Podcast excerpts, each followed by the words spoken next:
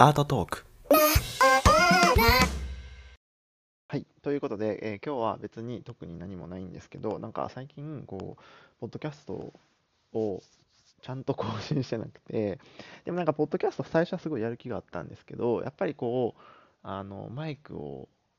まあ、買ってね、ちょっとこう、アームがついたやつを買って、で、こう、パソコンの前で作業してっていうと、結構めんどくさくてというか、手間がかかって、なんか、せっかく手軽にこうやる媒体なはずなのに、あんまりこう手軽にできてないなっていうので、えー今は、えー iPad で Anchor っていうソフトを、まあ、使って、で、まあ、いつもこうクラブハウスとか、えーまあ、Twitter ライブとかでやってるこう骨伝導のね、マイクスピーカーみたいなのを Bluetooth のやつでもう、さって取って、さって出して、さってやるみたいなのをちょっと試しにどんなもんかやってみようかなと思って、えー今、えー撮ってます。これ多分取って出しができるんで結構楽なのかなっていう。そもそも多分そういうものだったはずだと思うんですけど、なんか変にこう番組とかを意識しようしてしまって、あんまりこうできなかったので、なんか結構頻繁にこれがうまくいくいけば、まあ頻繁にこう作業、作業というかあの更新していければななんて思っています。はい。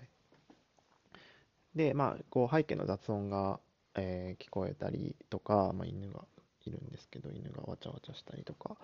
してるかもわかんないし、ちょっと音質がね、落ちてるかもわかんないんですけど、まあ、一回どんなもんか見てみようかなと思って。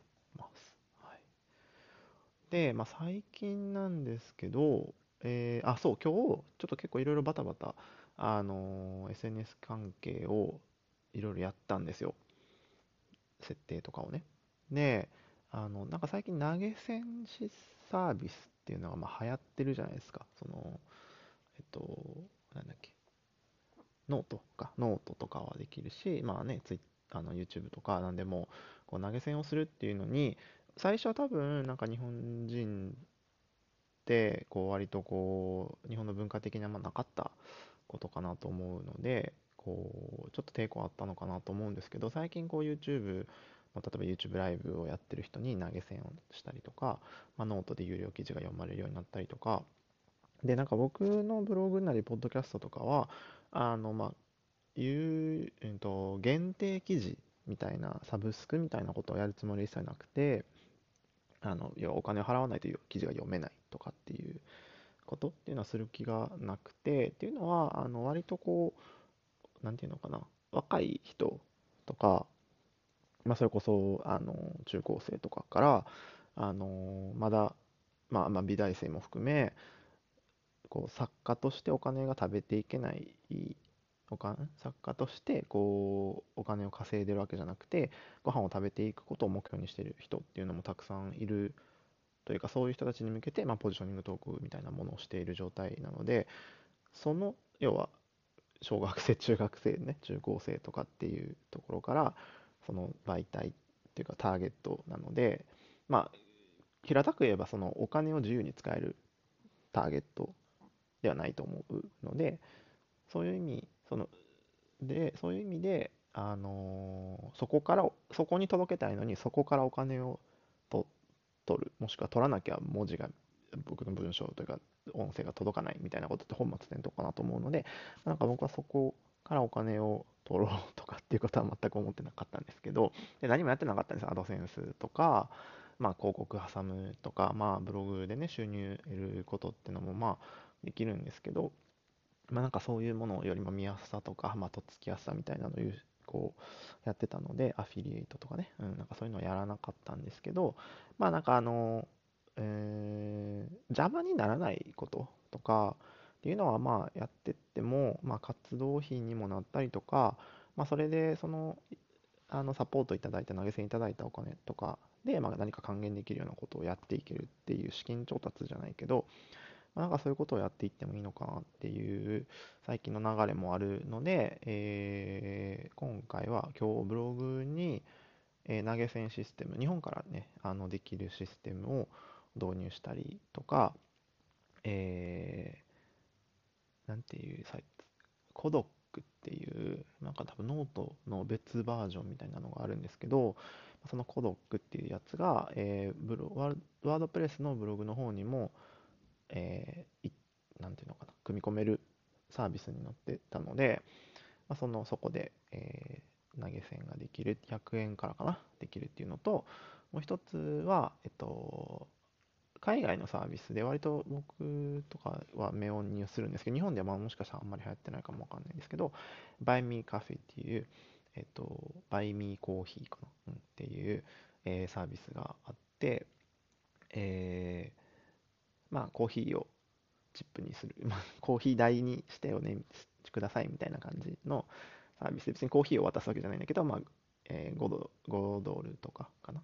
まあ、500円、1回500円とか。まあ、設定できるのかな。後で下げてもいいんですけど、まあ、なんかそういうサービスもあるので、ブログの右端になんかオレンジ色のコーヒーのあのマークがついてると思うんですけど、まあ、なんかそういうところから、えー、まあ、えー、投げ銭が打てるようになってます。あとは、えー、 PayPal、まあ、日本で PayPal ってどれくらい流行ってるのかちょっとピンとは来てないんですけど、 PayPal.Me っていうのがあって、まあ、 PayPal 間でお金を動かせるっていう投げ銭システムの、まあ、3つ4つを、えー、導入したので、えー、何か、なんていうのかな、あの、お気持ちをいただければ、まあ、サポート何かしらでね、今後還元していければなと思います。で、なんか、えー、ツイッターブルー、まあ、ツイッターブルー NFT ですね。うん。で、は、ちょっとまだアメリカだけなのかな。なんですけど、まあ、なんかその NFT も、まあ使い方いろいろあるのかなと思うんですけど、えっと、割と今の NFT の状況、マーケットプレイスとかの状況で、まあ、トップ層とかを除くと、割と、えー、クラウドファンディングに近いような感じの使い方が多いのかなっていう気がしていて、まあ、要するにこの人をサポートしたいんだけど、まあ、サポートするっていうクラウドファンディングの形で、そのキックバックっていうかそのがあるじゃないですか、クラウドファンディングってね。で、そのリターンに、まあ、作品を渡す、まあ、NFT の画像データというかね、NFT で発行したものを受け取れるっていうような、まあ、なんかそんなスタンスが多いのかな、NFT の状況っていうのは。自分の、その作品が欲しいっていうことももちろんなんですけど、どっちかっていうとアーティストをサポートしたい。サポーティブな活動のために、まあ、何かしらお金で渡して、まあ、代わりに作品をもらうっていうような、まあ、なんかそんなニュアンスがちょっと今強いのかなと思っていて、で、まあ、なんか今後は、まあ、そういうことも NFT もちょっとずつやってるんですけど、あの、作品で、えー、まあ、低価格というか、のものを、えー、渡して、まあ、なんかそういうこともできるようにして、まあ、皆さんが、まあ、要は原本僕の作品の大きな作品とかは、まあ、特に日本で展示もほとんどないのであの作品買えないけど何かサポートをしたいっておっしゃってくださる方もちょこちょこいらっしゃって、まあ、なんかすごい恐縮で何もできない状況なので、まあ、こちら側からまあなんかその気持ちをありがたく受け取るっていう意味でも、えー、なんかそういうことを用意するっていうのも一つのコミュニケーションの形なのかなっていうふうにも思うように最近なってきたんですよね。うん、でまあそれが別に500円でも1000円でもいくらでもいいんですけどまあで、まあ、作品の NFT を1個もらお渡しリターンできるとか、まあ、なんかそういうことができたりとかするといいですよね。うん。し、なんかやる気にもな、まあ、こっち側のモチベーション、まあ、執筆のね、ブログとかのモチベーションにもなるし、うん。なんかそういうこともあっていいのかなって。思って、まあ、ちょっと投げ銭機能を足してみました。はい。はい、という感じですかね。まあ、なんかこうやって、まあ、何でも特にメインの今最近なんかこうブログとかそのポッドキャストとかっていうのもなんかめちゃめちゃこうなんていうのかなポジショニングトークというか 内容がちゃんと作ってないと書けなくなってきたので、まあ、なんか軽い内容とかも挟んでいけたらななんて思って、えー、はいちょっとポッドキャストはこんな感じにの使い方にしていこうかなと思います。うん。そう、ブログの記事はまあ重めにして、ポッドキャストの方を軽めにしていくっていうような感じの切り方にしようかなと思います。なんかだって全然、ポッポッドキャストが溜まっていかないから、そう。で、使い方がいまいち住み分けをできてなくて、どっちにすんのっていう、その、ポッドキャストのや喋った内容を結局ブログに書き直したりとか、ブログの内容をまた、ポッドキャストでもう一回、その、ながら聞きをする人用にっていうので、組み直したりとかっていうことをやってたので、まあ、なんか二重というか2回同じ話するのってすごく重かったとかめんどくさかったので、よいしょ。はい。まあそんな感じで軽くやっていけたらななんて思います。そう。何の話をしあ、そう、えっと、で、えー、Twitter スペースアートトークっていう名前を打って、えー、各週水曜日で東京美術館めぐりさん、うん、ツイッターの東京美術館巡りの中身の佃さんと、えー、ゆかまやさん、えー、の、えー、2名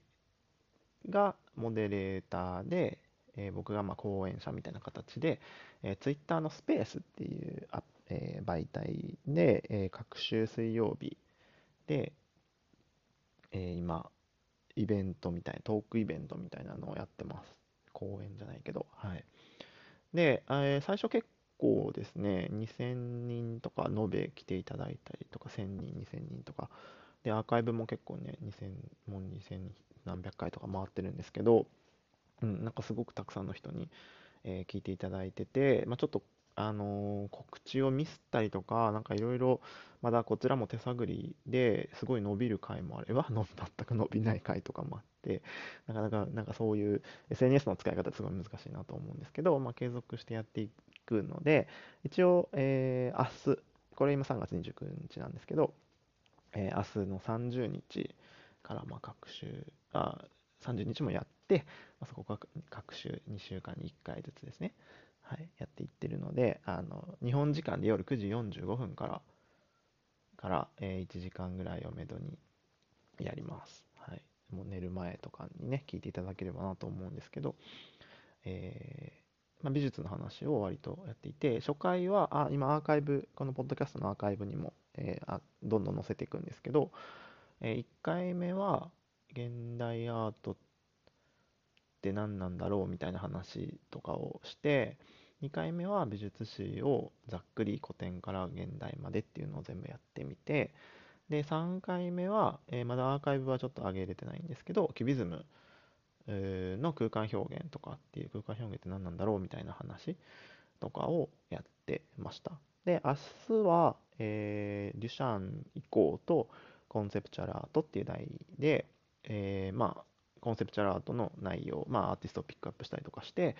えー、もっとこう、コンセプチュアルアートについて話をしようかなと思っています。で、今後はもう予定も一応立てていて、えー、デュシャン、デュシャンじゃない